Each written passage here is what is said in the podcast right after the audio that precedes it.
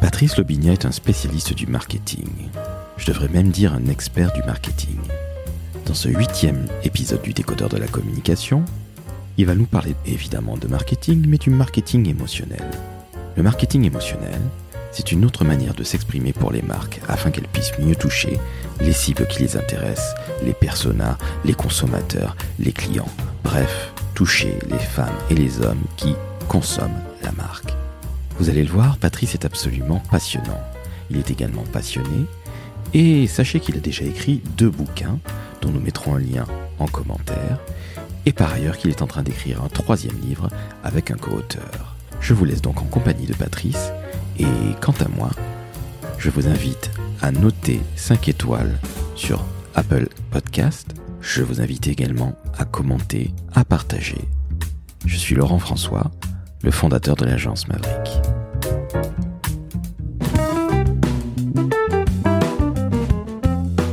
Le décodeur de la communication, un podcast de l'agence Maverick.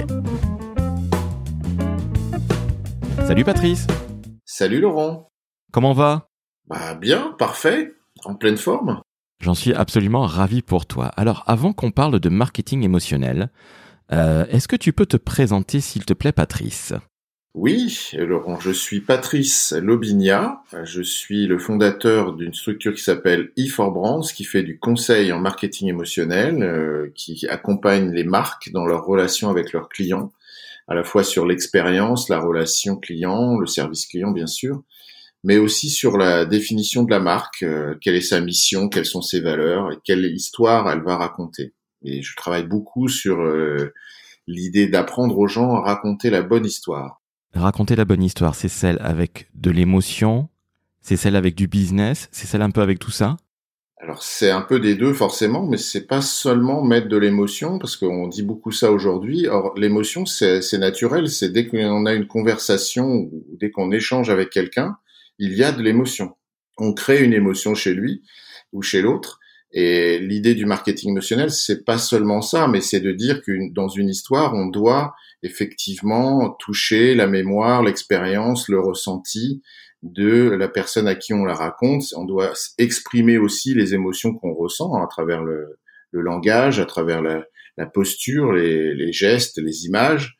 Donc tout ça créer une connexion émotionnelle. C'est ce que je raconte dans deux bouquins que j'ai publiés chez, chez Kawa, chez Édition Kawa. Un qui s'appelle Tout savoir sur le marketing émotionnel, qui est paru en 2013 maintenant, et puis euh, un sur la fidélité des clients, sous-titré du chaos à la zone de confort, comment est-ce qu'on attire et on entraîne euh, des clients jusque dans une zone de confort. Mais le principe du marketing émotionnel, c'est de comprendre surtout comment euh, l'humain réagit et, ressent les choses euh, et comment cette connexion émotionnelle va l'amener à, à, désirer la marque, désirer le produit qu'il souhaite acheter, et puis ensuite à l'aimer, et puis ensuite à le partager. C'est ça le, sens du marketing émotionnel. Entendu. Donc c'est un concept qui est pas forcément nouveau parce que bah, quelque part c'est un peu le, le but de la vie d'essayer de comprendre comment fonctionnent les autres, mais quand tu as écrit ton premier bouquin en 2013, ça fait déjà 8 ans, hein, donc ce qui prouve que tu es un véritable pionnier, en tout cas en France, est-ce que tu t'es pas heurté, ou est-ce que tu ne te heurtes pas encore aujourd'hui, à des espèces de freins émanant de la part des gens de la communication et du marketing qui sont peut-être pas nécessairement habitués à réfléchir de cette manière-là? Alors bien sûr, il y a beaucoup de freins, surtout euh, il y a 7-8 ans, euh, aujourd'hui un peu moins. Pourquoi? Ben, La principale raison, c'est qu'on n'était pas capable de mesurer euh, une réaction émotionnelle. Aujourd'hui, on, a fait beaucoup de progrès là-dessus, à travers les neurosciences, puis aussi à travers euh, l'intelligence artificielle qui permet à, certaines, euh, certaines sociétés de, mettre en place des outils de mesure. on n'a pas vraiment le droit de le faire en France, hein, d'analyser ce qui se passe dans nos cerveaux, mais on sait le faire ailleurs, et évidemment, ça, ça inspire les gens. Mais la, la vraie raison, c'est plutôt l'idée que le marketing était encore, euh, il y a 8-10 ans, en tout cas en France, très centré sur le produit et très centré sur le résultat business, pur business. Beaucoup moins sur la, la qualité de la relation qu'on établit avec les clients. Et, il y a un certain nombre de marques qui ont fait ce, ce bond en avant. Euh, c'est aussi, ça correspond aussi à l'arrivée du storytelling et, et son, son, utilisation par les marques, hein, bien sûr, et par les agences qui travaillent avec elle, Et donc euh, petit à petit, on commence à comprendre que euh, le ressort émotionnel est évidemment très intéressant. Mais dix ans en arrière, on en était encore à penser que les gens faisaient un, un choix, un achat par rapport au rapport qualité-prix, par rapport à une analyse très rationnelle des choses. On a réussi petit à petit à démontrer, d'une part, qu'on a nos décisions sont essentiellement émotionnelles, d'autre part que la connexion émotionnelle avec les clients renforce la fidélité et finalement que la fidélité, c'est ce qui fait le succès et la rentabilité d'un business. Donc tout ça mis bout à bout, petit à petit, on arrive à installer l'idée que si on arrive à créer une vraie relation, une vraie connexion émotionnelle avec ses clients, eh bien, on retrouve euh, la marque dans le classement des marques préférées, qui bizarrement correspond au classement des marques les plus euh, les plus achetées, les moins sensibles aux crises, euh, les plus recommandées. Et si on va plus loin, ça correspond aussi aux entreprises où les gens ont envie de travailler. Donc, avec maintenant 5-10 ans de, de recul, on voit bien que la connexion émotionnelle créée entre un, client Nespresso euh, et sa marque ou un client Decathlon et sa marque, eh ben, elle est très, euh, elle est très durable, elle est très pérenne et elle est d'une qualité que les autres ne réussissent pas à atteindre. Ce qui explique que ces marques-là, où on peut prendre Picard, enfin on peut en prendre d'autres, hein, sont toujours dans le top du classement, la Maïf, euh, etc. Ce qui fait que finalement, ces marques communiquent presque comme des êtres humains, j'allais dire. Oui, tout à fait, tout à fait. Il y a, une humilité dans la posture. Il y a, on arrête d'avoir un discours euh, purement descendant. On arrête de dire euh, à nos collaborateurs c'est vous qui avez l'expertise produit, c'est vous qui êtes les sachants et les clients, bah en fait ils connaissent rien, donc euh, vous pouvez leur raconter un petit peu ce que vous voulez. Une fois qu'on a compris que le client, d'une part, en sait autant que nous, hein, le digital a fait la démonstration de ça. Euh, et que le client est un être humain, eh ben on s'adresse à lui euh, en étant un être humain. Ça marche beaucoup mieux. Évidemment. Donc finalement, on est en train de faire cette fameuse relation one-to-one qui faisait fantasmer tout le monde dans les années 90 et au tout début des années 2000. Parce que je le rappelle, toi, tu as commencé dans la stimulation, ce qu'on appelait la STEAM, et le marketing relationnel. C'est ça? Absolument. C'était dans les années 90. Et puis après, j'ai créé une agence de marketing opérationnel, donc euh, je faisais un petit peu de Steam encore, mais ça a plus ou moins disparu au début 2000, on va dire. Et puis je faisais beaucoup de, de marketing euh, terrain, on va dire, hein, de, de, de, promotion des ventes. Et donc j'ai aidé les marques à être vendues euh, dans le retail, enfin dans les ou dans la grande distrib. Et ça, euh, c'était avec des techniques très push, très très business, très euh, stimulation de du portefeuille du client en, mode ce qu'on voit aujourd'hui encore, hein, la promo, le, la prime à l'achat, le, le, fait que si tu collectionnes des points, tu auras un cadeau, enfin toutes ces techniques des années 80 à 2000 qui, à mon sens, aujourd'hui n'ont plus lieu d'être et devraient être profondément remises en cause. Tout à fait d'accord avec toi. C'est euh, un marketing de l'ancien temps, je trouve, ce, ce, ce qu'on vient d'évoquer là. C'est assez, c'est assez étonnant. Je reviens sur ton côté pionnier. Euh, évidemment, bah, euh, tu écris ton bouquin en 2013. Ton second et a été publié à quelle période? 2017. Donc il y a quatre ans bientôt. Euh, comment t'es venue cette idée de, de marketing émotionnel? Tu es allé chercher des informations aux États-Unis ou ça t'est venu comme ça, euh, après des années d'expérience, où tu te disais, bah oui, il est peut-être temps de changer un petit peu les discours de marque qui sont finalement euh, un peu à l'ancienne et le monde évolue.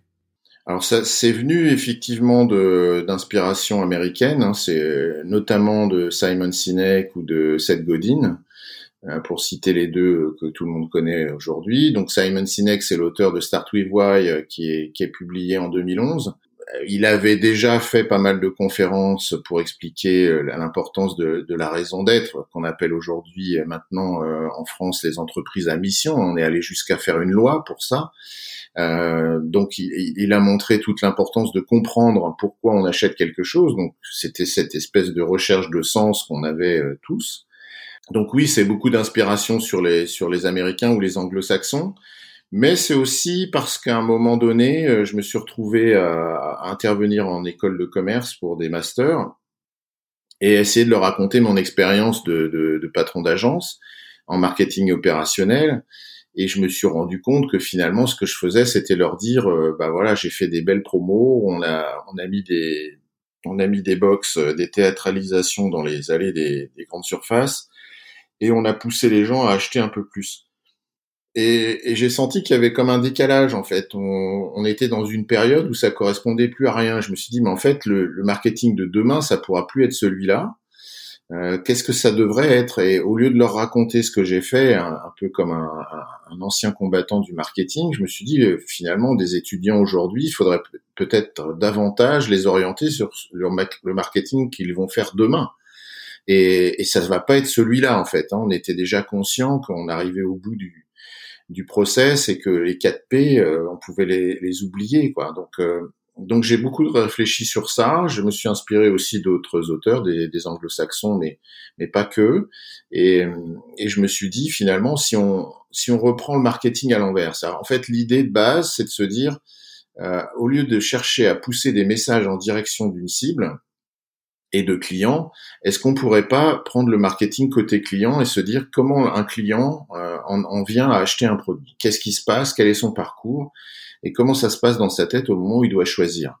Et en faisant cette, euh, cette euh, marche arrière, enfin ce, ce, ce mouvement à l'envers, je me suis rendu compte que euh, bah, clairement les décisions elles n'étaient pas du tout rationnelles, qu'on achetait euh, on achetait selon son envie, selon ses désirs, et qu'on n'était plus dans la réponse aux besoins.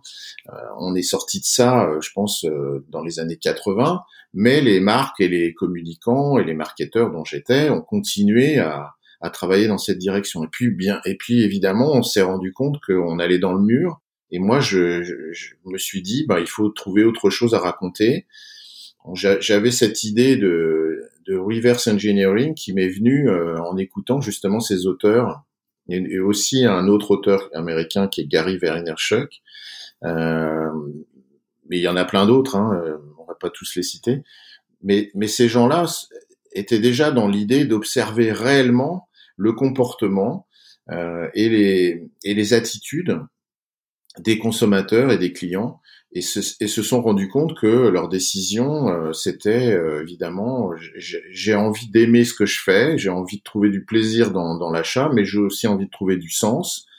Et pour ça, il faut que je comprenne en fait, il faut que je comprenne la marque, il faut que je sache ce qu'elle me propose, euh, ce qu'elle me promet. Et, et j'ai une exigence à la fois de transparence, d'authenticité, de d'humilité aussi. J'en ai marre qu'on me parle comme un crétin, euh, qu'on me vende des parts de cerveau, euh, ce, qu'on a dit à un moment dans les grands médias. Et, ça, c'est plus possible en fait. Il n'y avait pas simplement euh, disons dès les années 2000, on a commencé à dire le consommateur commence à être intelligent, il commence à comprendre, euh, il commence à savoir choisir, il achète plus n'importe quoi. Et en fait, on s'est un peu trompé. Le consommateur, son idée, c'est pas d'être intelligent, son idée, c'est c'est d'avoir envie et, d'avoir du désir quand il est face à des offres et aussi de, qu'on lui parle comme un être humain et qu'on arrête de le penser comme un comme un portefeuille ou une part de cerveau qu'on pourrait manipuler. Donc cette prise de conscience, elle était essentielle. Je suis d'accord avec toi. Alors tout ça, ça t'a cité euh, Simon Sinek, euh, Gary Vee, hein, euh, et puis évidemment Seth Godin, qui sont euh, des maîtres absolus. Alors tout ça correspond également à l'ère digitale, puisque rappelle-toi, puisque nous nous sommes un petit peu âgés et plus vraiment des vrais jeunes, même si nous le sommes dans notre esprit, évidemment. tout ça correspond à l'ère du digital, où tu as finalement le consommateur qui prend de plus en plus la parole et qui prend de plus en plus le pouvoir. Tu es d'accord avec moi? Bien sûr, bien sûr, oui, euh, des, des deux, début 2000 et on voit. Mais, mais si on prend l'expérience d'Amazon et quand euh, on écoute les conférences de Jeff Bezos au, début et qui raconte euh, la naissance de, la marque euh, et de l'entreprise, c'est vraiment ça. C'est une une incroyable aventure quoi. C'est se dire finalement j'en ai marre de de faire la queue ou, d'attendre trois semaines d'être livré d'un bouquin. Euh, chez mon libraire qui ne l'a pas parce qu'il peut pas avoir tous les bouquins, bien entendu. Euh, qu'est-ce que je fais? Bah, Je me dis, tiens, et si en fait on les commandait sur Internet? Et si moi j'étais capable de les livrer en, en, en 48 heures ou en 24 heures? Est-ce que ça changerait l'expérience? Bah évidemment, ça changerait tout. Mais ça, c'est pas possible sans le digital. Et, bien entendu, euh, si on continue dans cette logique, avant euh, le digital, on ne pouvait pas noter un produit, on ne pouvait pas donner son avis, ou alors on écrivait au service client, mais euh, bon, on savait bien que ça avait aucune chance d'aboutir. Donc on était sur un bouche à oreille de proximité. On le disait à nos voisins, on le disait dans notre village ou, dans notre euh, communauté, mais ça dépassait pas ça. Aujourd'hui, le digital, c'est un amplificateur euh, évidemment de conversation tout à fait incroyable et ça change totalement la vision euh, de la, de la relation et, c'est, et, et, à travers le digital on se rend compte c'est aussi ça on s'est rendu compte de la façon dont les gens s'expriment alors on a beau euh, dire les réseaux sociaux c'est devenu euh, un truc où, où les gens s'expriment mal où il y a beaucoup de haine etc néanmoins Néanmoins, le digital a permis aux gens de dire attendez là, votre produit ça va pas ou ça fait trois jours que j'attends et vous me donnez pas de nouvelles vous répondez pas. Et encore aujourd'hui, euh, tous les jours sur Twitter ou ailleurs, on voit des gens qui disent mais qu'est-ce que c'est que cette expérience que vous me proposez et qui interpellent les marques. Avant, on le faisait pas. Avant, ça n'existait pas. Donc oui, ça a beaucoup euh, tenu aussi à, cet aspect digital qui a changé euh, le pouvoir du, du consommateur. Et aujourd'hui, il a un pouvoir bien plus important et il, est, il a il n'a pas envie d'accepter le dictat des marques ou des entreprises. Il a envie qu'on le respecte, il a envie qu'on reconnaisse que c'est un client, que qu'on le traite comme euh, comme un ami, enfin tout ce qu'on peut dire aujourd'hui qui est qui est très très important. Évidemment, il y a des marques qui continuent euh, de penser qu'elles détiennent la vérité et qu'elles vont faire ce qu'elles veulent. Euh, je, je, pense qu'elles vont dans le mur et que seules les marques qui se mettent au niveau de leurs clients, qui ont cette humilité de se dire, ben, en fait, le client, c'est lui qui décide, euh, vont, vont perdurer. Donc, euh, et, et, ça, c'est pas seulement le marketing qui le dit, hein, c'est aussi euh, c'est aussi des gens qui font de l'analyse euh, économique, c'est aussi des gens qui, qui font du management. Et c'est aussi des grands patrons. Le, le patron de Walmart, euh, Walmart aux États-Unis, a, toujours dit que ben, ce, celui qui le payait, c'était le client. Donc euh, il rappelait, il a toujours rappelé à, à ses employés que ben il n'y a, a, aucune raison, il n'y a aucune possibilité de pas tenir compte de la vie du client. Je reviens sur ton concept de reverse engineering. Tu t'es transformé de patron d'agence en champion du Cali, c'est-à-dire de, panel euh, consommateur. Comment tu as fait cette révolution? Est-ce que c'est une révolution déjà sur toi-même? Est-ce que tu étais finalement déjà dans les études? Ou est-ce que, à l'inverse, tu t'es dit, ben, je prends le, je prends ce nouveau virage et j'y vais à fond la caisse? Non, Jean, je suis pas dans les études et je, je ne l'étais déjà pas avant. Mais euh, j'ai pris un virage à un moment où je me suis aussi rendu compte que euh, les, mes clients, quand j'étais agence, achetaient euh, finalement, euh, comment dire, achetaient le patron de l'agence. Ça paraît un peu immodeste de dire ça, mais c'était quand même une réalité, ce qui n'était pas le cas 10-15 ans avant, où on achetait une agence globalement pour son savoir-faire, ses équipes, etc., sa créa.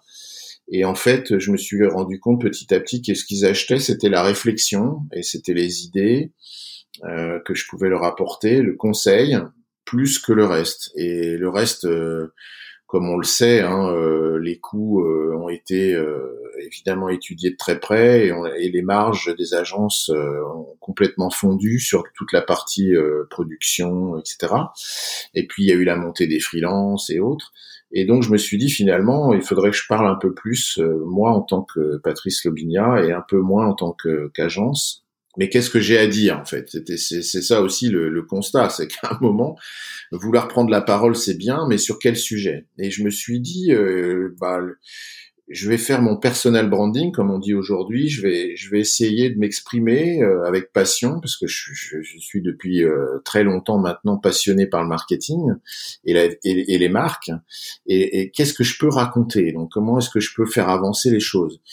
Et je me suis interrogé sur ce why, un peu comme euh, Simon nous l'a suggéré, euh, et, et, je me suis dit, mais en fait, c'est quel est mon why personnel? Et je me suis rendu compte que j'étais à la croisée du marketing et de la pédagogie, euh, deux, deux des choses qui m'ont passionné, qui ont façonné mon parcours.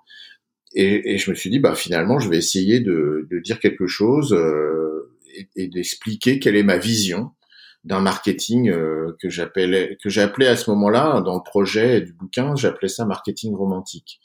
C'est-à-dire c'est l'idée de pas être d'accord avec les autres et et d'essayer de d'être dans un courant minoritaire, mais finalement qui n'est pas complètement idiot. Euh, donc je me suis dit, euh, je vais je vais prendre le je vais prendre le contre-pied de, de, la pensée classique, et c'est pour ça que je l'appelle romantique. Hein, c'est pas c'est pas pour par rapport à une relation affective ou amoureuse. Néanmoins, c'est ce qu'on m'a fait dire après, et, je dénie pas l'idée de l'amour des marques, l'amour des clients. Au contraire, j'ai beaucoup euh, apporté là-dessus, je crois, euh, dans les réflexions.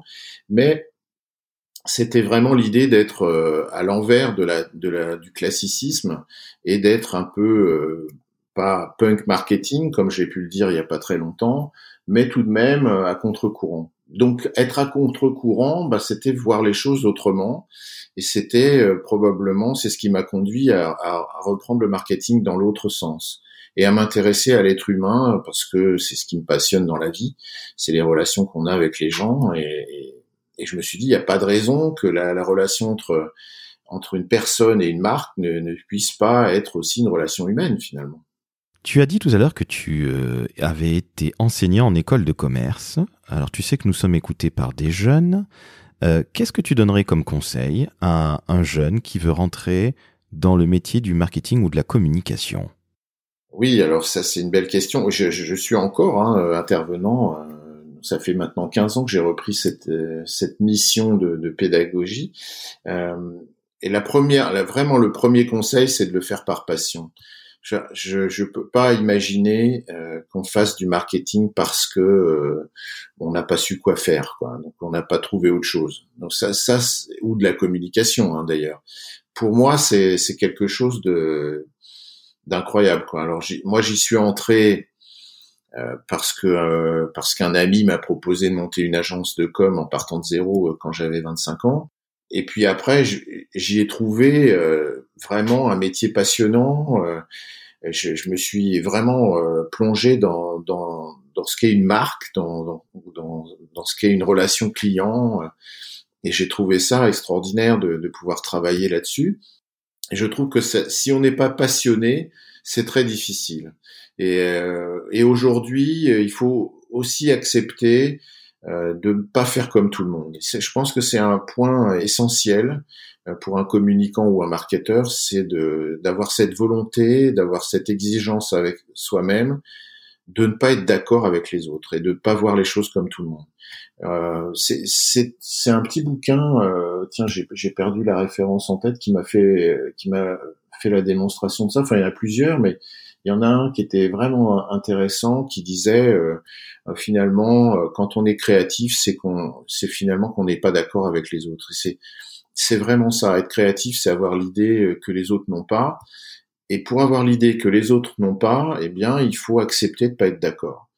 Alors quelquefois c'est compliqué, ça, fait passer les gens pour des pénibles. Euh, on aime bien les gens lisses, on aime bien les gens qui disent euh, ah oui c'est bien ce que tu dis, euh, moi aussi je suis d'accord avec toi. moi j'exprime souvent que je ne suis pas d'accord, un peu trop souvent peut-être pour beaucoup de certains, mais, mais vraiment avec force, quoi, avec beaucoup de conviction.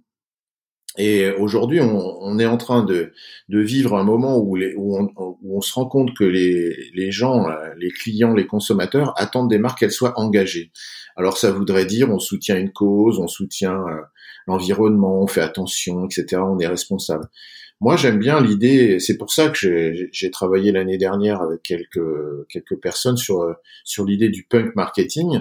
Moi, j'aime bien l'idée qu'on n'est jamais d'accord, en fait J'aime bien. Euh, et donc le premier conseil que je donnerais, c'est d'être passionné, d'avoir des, enfin les premiers conseils, d'avoir des convictions et de ne pas être d'accord. Voilà. Donc d'être capable de remettre en cause.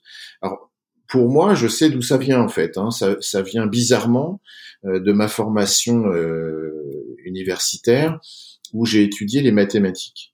Donc ça peut paraître curieux, mais en fait c'est ça mon c'est ça mon mindset au départ. Et, en fait, quand tu fais des maths, tu es continuellement en train de remettre en question les hypothèses. Et quand tu euh, et quand tu fais du, de la communication, du marketing, et quand tu reçois un brief d'un annonceur, d'un client, bah c'est la même chose en fait. Tu as deux façons de faire. Tu as la, la, façon de faire qui est d'accepter le constat et de se dire bon bah alors comment on pourrait faire mieux, et l'autre façon de faire qui consiste à dire mais attends c'est pas possible. Il faut qu'on, il faut qu'on remette tout à plat. On, repart de zéro, on élimine tout, tout le, toutes les hypothèses euh, admises et, et, on reconstruit quelque chose. Et moi, je suis plutôt de ce côté-là. Euh, je l'étais pas forcément il y a 15 ans euh, parce que j'étais finalement euh, j'ai été éduqué dans des agences où on, on travaillait sur comment est-ce qu'on peut faire un petit un petit peu mieux la prochaine fois. Moi, je suis plutôt du côté euh, bah écoute, on va tout on va tout reprendre hein, et on va repartir sur sur autre chose. Et j'aime bien ça. En fait, j'aime bien cette idée. Et je crois que pour les jeunes, c'est ce qu'on leur apprend pas assez. Alors les écoles de commerce en particulier, euh, on, peut on peut en parler longtemps, mais elles ont elles ont un modèle où tout le monde doit penser la même chose et tout le monde doit faire la même chose à la fin. C'est très euh, on le sait bien, hein, ça a été bien, bien sûr remis en cause, y compris par des grosses agences type euh, EuroRSCG, où maintenant on a des profils de, de gens qui ont fait des, des cursus d'histoire, de sociaux, d'architecture, de, enfin, de tas de choses qui n'ont rien à voir avec la com ou le marketing, mais ce sont des gens qui sont capables de réfléchir, d'avoir des idées autres que les autres, de, de dire ah mais moi je suis pas d'accord avec ce que tu dis, c'est n'importe quoi. Et ça c'est une vraie qualité. enfin pour moi. Hein. Après, euh, prudence à nos à ceux qui nous écoutent. Évidemment, euh, ça ça mérite aussi, euh, enfin ça ça génère aussi de, l'incompréhension et quelquefois on peut se retrouver en danger. Hein, on peut se retrouver à. Mais c'est mais Seth Godin par exemple l'expliquait très très bien dans une conférence auprès, auprès de designers. le design, c'est ça. Hein, le design, c'est et, il disait, ben, en fait, il il y a qu'une seule chose qui est possible, c'est euh, choisir son patron en fait. C'est pas votre patron qui vous choisit, c'est choisir son patron. Et je trouvais ça vraiment, euh, ça colle parfaitement à mon parcours hein, d'une certaine façon. Euh, c'est l'idée que si tu n'es pas d'accord avec avec la vision qu'on essaye de t'imposer, ben dis-le. Et si ça va pas, ben c'est parce que si ton idée à toi elle est pas comprise, elle est pas écoutée, ben c'est peut-être que il faut aller ailleurs la vendre et, la proposer à quelqu'un d'autre. Donc moi, je dirais aussi aux jeunes, il faut être capable de, de taper du poing sur la table, de dire mais moi j'y crois à fond à cette idée, euh, c'est vraiment ça qu'il faut faire, euh, quitte à peut-être se faire virer ou être obligé de partir ailleurs. Alors ça paraît un peu fou, hein, mais mais je l'ai expliqué à plein de gens déjà, à plein d'étudiants, et il y en a, on va dire 2-3% qui m'ont écouté, et j'en suis ravi. Euh, oui, il faut être modeste dans ses objectifs et, c'est vraiment fondateur. C'est si à un moment donné euh, tu, sens que l'idée marketing qu'on va proposer à ton client c'est n'importe quoi, euh, il faut être capable de le dire. Il faut être capable de dire maintenant je je veux pas qu'on propose ça. Une dernière petite question pour la route, Patrice. Selon toi, quelle est la plus belle campagne ou la meilleure, peu importe, qui parle le mieux d'émotion et de marketing émotionnel. Quelle est finalement la campagne ou la marque qui représente le mieux le marketing émotionnel? Tu en as cité quelques-unes en début de conversation, mais est-ce qu'il y en a, si tu devais en, n'en retenir qu'une seule, ce serait qui? Euh, là tout de suite, j'essaye de faire comme si on était dans un test console. Hein. Qu'est-ce qui vous vient top of mind? Euh, Je dirais, ma réponse serait Burger King, une marque pour laquelle je ne travaille pas, euh, mais j'adorerais pour les dernières campagnes et particulièrement toute l'année 2020 à travers euh, à travers le la Covid, euh, je trouve que c'est une marque incroyable. Euh, elle est elle est chez Buzzman pour une grande partie de sa communication, de son marketing, et ils font un travail vraiment incroyable. Ils arrivent à garder de l'humour, de la responsabilité, de l'engagement auprès des clients la disponibilité, des réactions euh, sur. Euh, euh, par exemple, c'est quand même exceptionnel d'avoir fait une campagne pour dire bon, c'est sympa d'acheter chez nous, mais vous pourriez aussi acheter chez les autres parce qu'il faut les soutenir dans cette période difficile. Est-ce que tu connais beaucoup de marques qui sont prêts à dire et à publier sur du print, hein, notamment, acheter aussi chez mes concurrents? euh, c'est quelque chose qu'on voit assez peu, quoi, et ou qu'on voit jamais. Et pour faire ça, faut avoir vraiment compris euh, le fonctionnement des gens. Faut, faut être capable de dire, mais en fait, nos clients, ils mangent pas que euh, chez nous, quoi. Ils mangent pas que du Burger King. Ils vont aussi chez les autres. Donc pourquoi est-ce qu'on leur dit pas, bah, on est ravi que vous nous souteniez. C'est sympa de vous compter parmi nos clients. On vous aime, mais n'oubliez pas les autres parce qu'ils sont en difficulté. Il faut aussi aller chez les restaurants du coin. Il faut aussi aller chez nos concurrents d'autres chaînes de, fast-food. Et voilà, et, je trouve que c'est à la fois ça, c'est hyper sérieux, hyper euh, drôle en même temps, et cette tonalité, cette proximité de, de, de connexion avec les clients, de, de compréhension, euh, avec de l'humour, avec euh, voilà, c'est quelque chose de vraiment euh, incroyable quoi. Et on le trouve à tout niveau. C'est pas simplement des opérations de communication, c'est aussi euh, dans le euh, dans le dans les restaurants, c'est aussi sur les packaging. Il y a, y a toujours une touche d'humour, mais aussi de, de sensibilité par rapport à ce qu'on aime. Moi, je trouve que c'est voilà, puis être capable de s'appeler roi sandwich dans la communication, ça montre un, ça montre une certaine modestie, ça, ça montre un niveau de de, de, de, communication que peu de marques ont, ont atteint. Euh, et je pense que cette année, on a vu vraiment cette marque euh, de façon incroyable. Quoi. Moi, je trouve que c'est un exemple euh, parfait. Alors avant, j'en citais d'autres. Hein. Michel et Augustin, c'est construit sur sur du marketing émotionnel pur, quoi, hein, du début encore aujourd'hui. Bon, ils sont moins, ils sont moins actifs, je dirais, ils sont moins, ils sont moins présents maintenant qu'ils ont été repris par par un groupe comme Danone, mais néanmoins, euh, moi j'adore euh, j'adore cette idée que Burger King c'est une marque qui qui est vraiment dans, dans notre euh, dans un mindset très très ouvert, très très proche des gens, très proche de la réalité et qui se prend pas trop au sérieux, qui se prend pas la tête. Quoi. Eh ben, écoute, merci beaucoup Patrice. C'est sur cette euh, très belle parenthèse culinaire que nous nous quittons. Je te remercie d'avoir parlé du marketing émotionnel, surtout du marketing au final. Euh, c'est aujourd'hui le marketing des années 2020. Et je te remercie d'en avoir parlé avec autant de talent et autant de passion, parce que ben, tu es notre tout premier invité marketing dans le décodeur de la communication. Donc, encore une fois, merci d'avoir accepté l'invitation. J'ai parlé un tout petit peu de communication quand même, hein, Laurent, là, juste à la fin. Mais bon, oui, bien sûr, je parle plus de marketing. Merci à toi.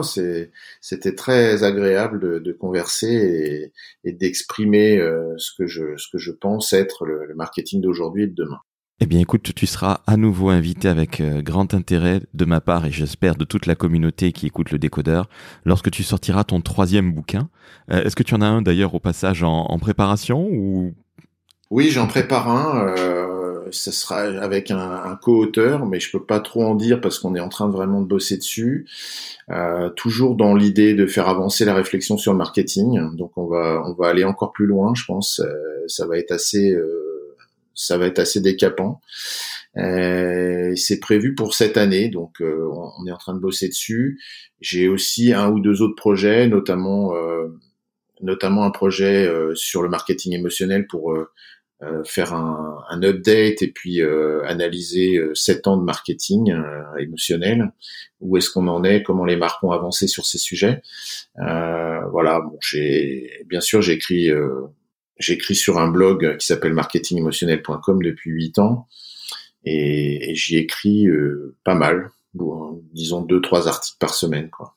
Donc voilà. Eh ben, écoute, je te félicite, pardon Patrice, c'est euh, un homme euh, convaincu, convaincant et passionné. Chers amis auditrices et auditeurs du décodeur de la communication, je vous dis à très bientôt. Patrice, je te souhaite encore une fois une très très belle année 2021 qui est évidemment pleine de projets, euh, à l'écoute de ce que tu viens de nous dire. Je te dis à bientôt pour ton troisième bouquin et je dis à tout le monde à très bientôt. Ciao Patrice Ciao Laurent, merci beaucoup.